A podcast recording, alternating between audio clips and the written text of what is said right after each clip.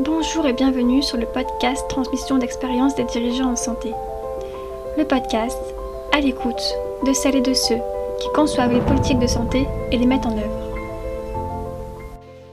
Je suis Cynthia Bouquillon et nous accueillons aujourd'hui Sacha Hamon, élève directeur d'hôpital, précédemment attaché d'administration hospitalière au sein des hospices civils de Lyon. Est-ce que tu peux te présenter?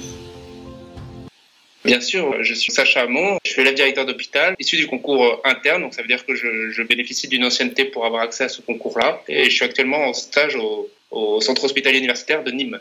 Est-ce que tu peux expliquer un peu quel est ton parcours? Je suis issu de la, de la promotion Germaine Poinçon-Chapuis. Alors, Germaine Poinçon-Chapuis, c'était euh, la première femme ministre dans l'histoire de la République française et qui était donc ministre de la Santé en 1947. Elle a fait notamment voter plusieurs lois majeures sur la, sur la santé publique et la protection de l'enfance. Alors, maintenant, pour décrire un peu mon, mon, parcours, il faut que je reprenne un peu depuis, depuis le début. et tout d'abord, euh, je peux préciser mon âge, j'ai 34 euh, ans, et donc de, de, mes 18 ans à aujourd'hui, donc après mon bac euh, S, SPMAT, je suis allé en école d'expertise comptable mais comme beaucoup de, beaucoup de jeunes de, de 18 ans, enfin, je, je, pense, je savais pas trop euh, ce que je, je voulais faire et un peu où j'allais. Et donc, j'ai mis longtemps à, à valider cette, euh, cette licence euh, de comptabilité qui est la filière d'expertise comptable. Donc, pendant ces, pendant ces, ces années d'études, pour être, pour être indépendant, et c'est une période où moi, j'ai fait pas mal de métiers, de métiers difficiles. C'est-à-dire que, par exemple, décharger des camions, des inventaires de magasins, bien évidemment. Et enfin, j'ai pu être ouvrier, ouvrier à la chaîne. Je sais pas si tu, si tu connais, c'était euh, les fameux, les fameux flacons euh, d'eau de mer qu'on se met dans le nez, dans le nez ou les oreilles. Et qu'est-ce que ça t'a apporté aujourd'hui? Qu'est-ce que ça t'apporte aujourd'hui d'avoir fait ces métiers difficiles? Je sais déjà ce qu'est un métier difficile. Je sais ce que c'est qu'un, comment dire, un métier qui, reste un peu dans, moi ce que je dis, c'est qu'il reste un peu dans la chair. C'est-à-dire que quand je reprends euh, ce que je te disais sur euh, sur cette fameuse euh, sur cette fameuse ouvrier à la chaîne, c'était les, flacons, donc des flacons qui tiennent dans une main et qui sortent d'une d'une chaîne de production. On était chacun d'un côté et on en ramassait à peu près 30 000 pendant pendant 7 heures. Et c'est là aussi que j'ai découvert à mes risques, mes risques et périls, c'était que euh, la fameuse pause qui est réglementaire est au bout de 6 heures. C'est pour ça que des fois, on me faisait faire 5 heures et demie. Et donc, dans ces fameux, dans ces fameux flacons, donc je les ramassais. Il fallait les mettre dans un, dans un, dans un carton. Et le carton, il fallait mettre le début où on avait commencé, la fin, euh, l'heure où on avait commencé. Donc, entre, les deux, il se passait à peu près 3 minutes. Et donc, comme ça, ça nous permettait de suivre euh, bien la durée de notre travail et aussi le, le, le, on va dire le l'autre espace-temps dans lequel tu es quand tu es euh, ouvrier à la chaîne en, production. Quoi. Et ça, c'était pendant tes études? Ça, c'était pendant la licence de compte. Et donc, j'ai fait ça pendant, euh, pendant deux ans. D'accord. Et donc, pourquoi tu as décidé d'intégrer la santé?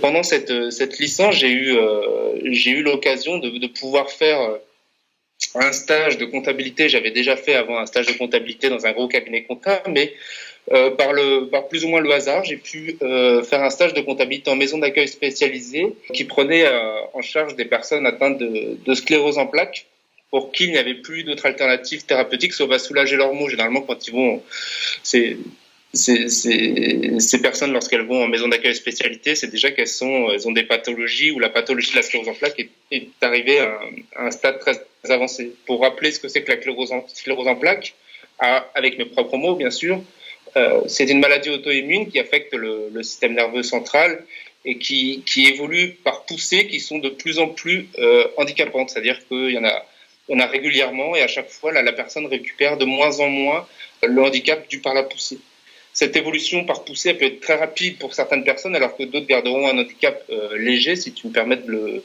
si tu me permets de le dire comme ça. Et dans cette euh, maison d'accueil spécialisée, les, gens étaient euh, généralement en, fauteuil roulant, beaucoup étaient poly, polyhandicapés. C'est-à-dire que qu'en plus d'avoir de lourds problèmes moteurs, certains conduisaient leur fauteuil par exemple avec leur bouche, ils pouvaient également avoir des problèmes pour s'exprimer, aussi pour réfléchir. Et c'était surtout, euh, moi, ce, que je me souviens, ce qui m'avait beaucoup marqué, c'était qu'ils étaient surtout très algiques. Ils, avaient une douleur qui était, permanente et qu'on avait beaucoup de mal à pallier. Et donc pendant mon stage dans cette, euh, masse, lorsque j'avais un peu de temps ou qu'on m'y autorisait, ben, je passais du temps avec eux, un peu entre guillemets à, à, flâner ou alors de prendre part à leurs activités euh, avec eux en tant que professionnel.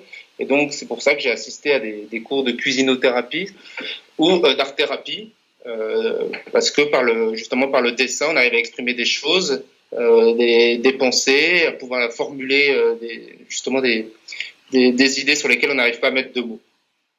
On avait même réussi, sur ma proposition, à aller à un championnat du monde de, boxe anglaise à Levallois-Perret et ils avaient, ils avaient beaucoup aimé justement par cette émulsion sportive, physique, qui, je pense que tout simplement c'est parce qu'eux n'avaient plus, n'avaient plus ça ou ils étaient bloqués dans leur mouvement. Et j'ai aussi appris à ce moment-là à, à jouer aux échecs avec eux parce qu'il y avait des gens qui savaient bien jouer aux échecs.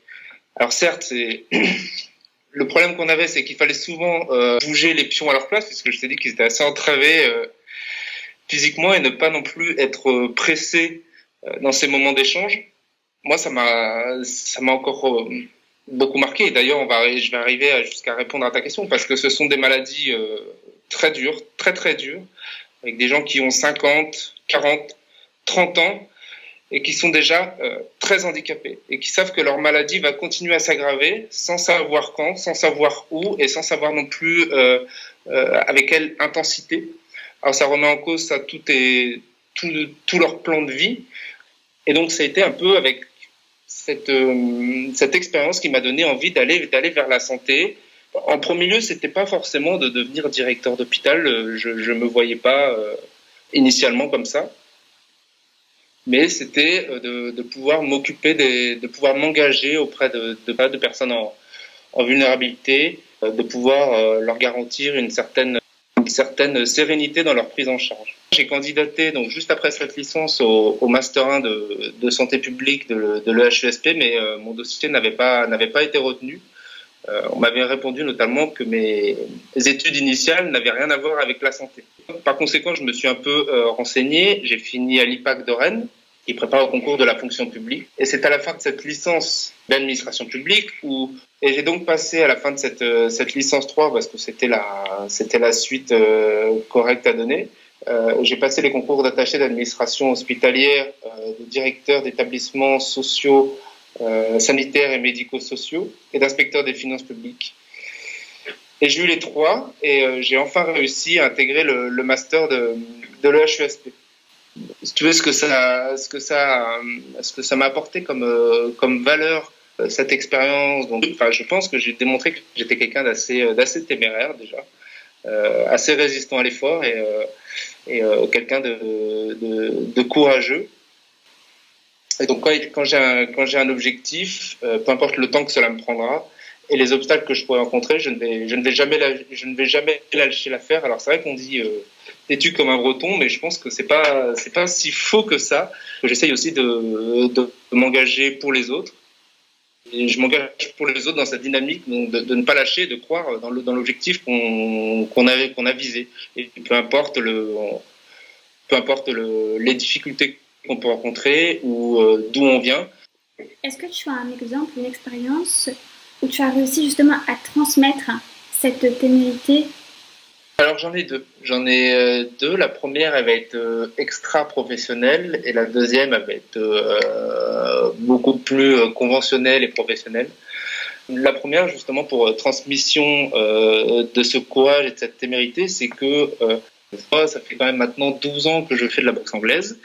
Et il, y a, il y a déjà quelques années, on m'avait proposé mon club de quartier, qui est un club à, à Rennes-Villejean, qui a pour objectif de justement de permettre aux, jeunes défavorisés de s'intégrer par le sport, puis avec quel âge 6, euh, peut-être entre 6 et 12 ans.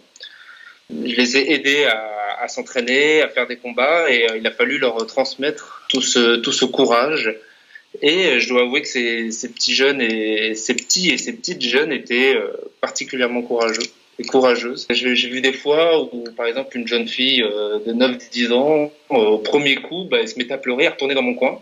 Et euh, je t'avoue qu'à ce moment-là, euh, il faut aussi trouver les mots pour lui dire bon, il faut, il faut y retourner. Mais c'est difficile de trouver les mots quelqu'un qui est totalement dans, dans, une panique comme ça, qui est instinctive parce qu'on n'a pas envie de se prendre de coups. Enfin, je comprends, euh, je comprends que ça soit un choix de, un choix de vie de ne pas, de ne pas se prendre de coups, quoi. C'était particulièrement valorisant, parce que la plupart du temps, pour 9 fois sur 10, ils y retournaient, et de les voir euh, si contents d'avoir réussi à passer cette épreuve. Quand j'ai quand j'ai préparé, donc après mes, mes comment dire mes années d'attaché d'administration hospitalière où j'ai pu euh, avoir accès au concours de directeur d'hôpital, j'ai fait le choix de le faire d'abord par euh, le cycle préparatoire à l'EHESP. Et euh, pas de bol, c'était quoi? C'était en 2020. Et donc pas de bol parce que quand on était en formation dans ce fameux cycle préparatoire, bah, qu'est-ce qu'il y a eu? Il y a eu la crise Covid. Et donc c'était euh, un, moment particulièrement difficile puisque euh, bah, du jour au lendemain, il y, y, a, nos profs qui nous disent bon bah écoutez Écoutez, euh, je pense que tout le monde a tout le monde a écouté la radio comme moi. Euh, en gros, demain on est confiné, il n'y a plus cours, il n'y a plus d'école. Euh, alors on va vous vous aider comme on peut. On va essayer de mettre des visios en place, des ressources en place. Mais ils ont fait un peu ce qu'ils ont pu. Au-delà de ça, pardon, c'est que d'un seul coup, toi, en tant que, bah, tu te retrouves euh, tout seul, quoi. Enfin, tu te retrouves tout seul chez toi. J'ai quand même eu le, concours de directeur d'hôpital et une fois que je suis arrivé en, formation de directeur d'hôpital en, janvier, eh ben, je, me suis dit euh, comment je peux aider par rapport à ce que moi j'avais constaté et par rapport à ce que d'autres avaient constaté aussi. C'est-à-dire que c'est aussi en parlant avec des, personnes qui étaient dans ma classe préparatoire pour interne, c'est aussi en en parlant avec eux euh, que euh, voilà, il y avait quand même une grande, comment dire, une, euh, je sais pas quel mot je pourrais utiliser, mais je dirais peut-être une souffrance psychologique sur ces différents mois qui ont pu se passer. Le Covid a juste amplifié euh, la souffrance qu'il peut y avoir quand tu es en prépa et euh, la solitude que tu peux, que tu peux, tu peux avoir, ou même de, de, rencontrer l'échec. C'est ça aussi qui est difficile en prépa, c'est que tu fais face à l'échec, tu le, tu le rencontres et il faut parfois euh, euh, pouvoir le surmonter. Donc quand je suis arrivé en janvier, je me suis un peu demandé comment je, qu'est-ce que je pouvais faire et aussi qu'est-ce que je pouvais faire pour que les, les autres qui arrivent après moi euh, puissent un peu avoir une, une quelqu'un pour les pour les épauler. C'est pour cette raison que j'avais monté à, à l'EHESP donc en, en janvier euh, un, un parrainage en fait ça, consistait en des petits groupes de 3-4 personnes suivis par un parrain ou une marraine qui avait réussi les concours, donc qui était déjà dans le cycle prépa. Donc, si tu veux, on, était, je sais plus, euh, peut-être euh, euh, 20, 25 euh, élèves directeurs d'hôpital élèves directeurs des 3S et élèves, il me semble qu'il y avait des IAS avec nous et élèves attachés. Et donc, on avait chacun euh, trois, quatre personnes qui étaient en cycle préparatoire à l'EHESP ou en classe préparatoire. Enfin, en gros, il y a externe et euh, ceux qui préparent le concours interne. Donc, je sais pas, en tout, il y avait peut-être, euh, il qu'il y avait 55 personnes. Donc, toi, ça fait à peu près ça. On avait euh, genre trois, quatre personnes euh, chacun. Donc, cet accompagnement était d'autant plus important pour moi que, comme j'ai dit, c'était assez fort ce qu'on avait connu et que D'ailleurs, les, personnes qu'on qu parrainait euh, connaissaient aussi, puisqu'on était encore euh, dans des semi-confinements, dans des, enfin, c'était encore très incertain avec des concours, on savait pas trop ce que ça allait devenir. Et en plus, ils réformaient euh, le concours en même temps.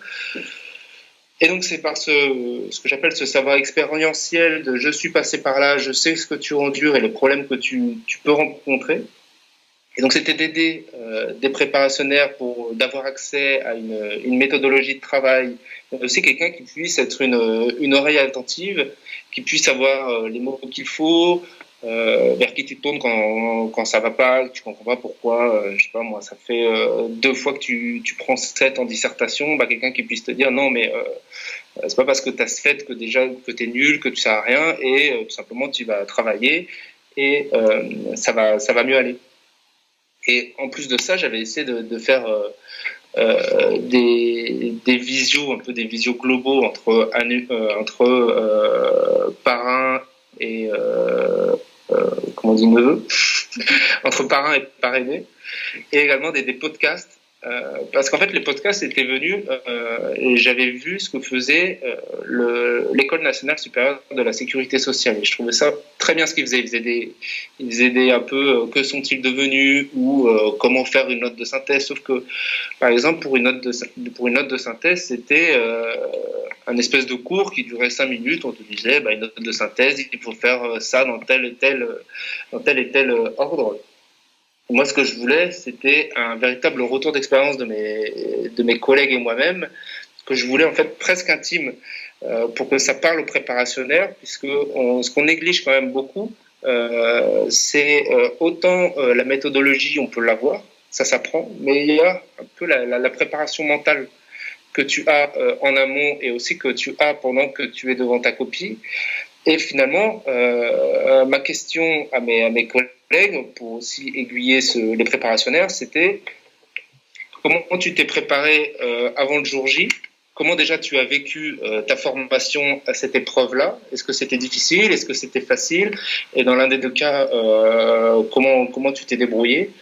Et le jour J, donc le jour J, euh, ça pouvait aller d'aspect pratique est-ce que tu amènes ta bouteille d'eau, est-ce qu'on a le droit de telle chose euh, pendant pendant l'épreuve, mais euh, la question c'était tu, découvres le, sujet, qu'est-ce que tu penses? À quoi, tu penses? Qu'est-ce qui te passe par la tête? Et comment tu gères la situation? Parce généralement, en plus, dans des, épreuves comme ça qui sont vraiment très importantes dans une vie, bah, tu as toujours un moment où c'est difficile psychologiquement.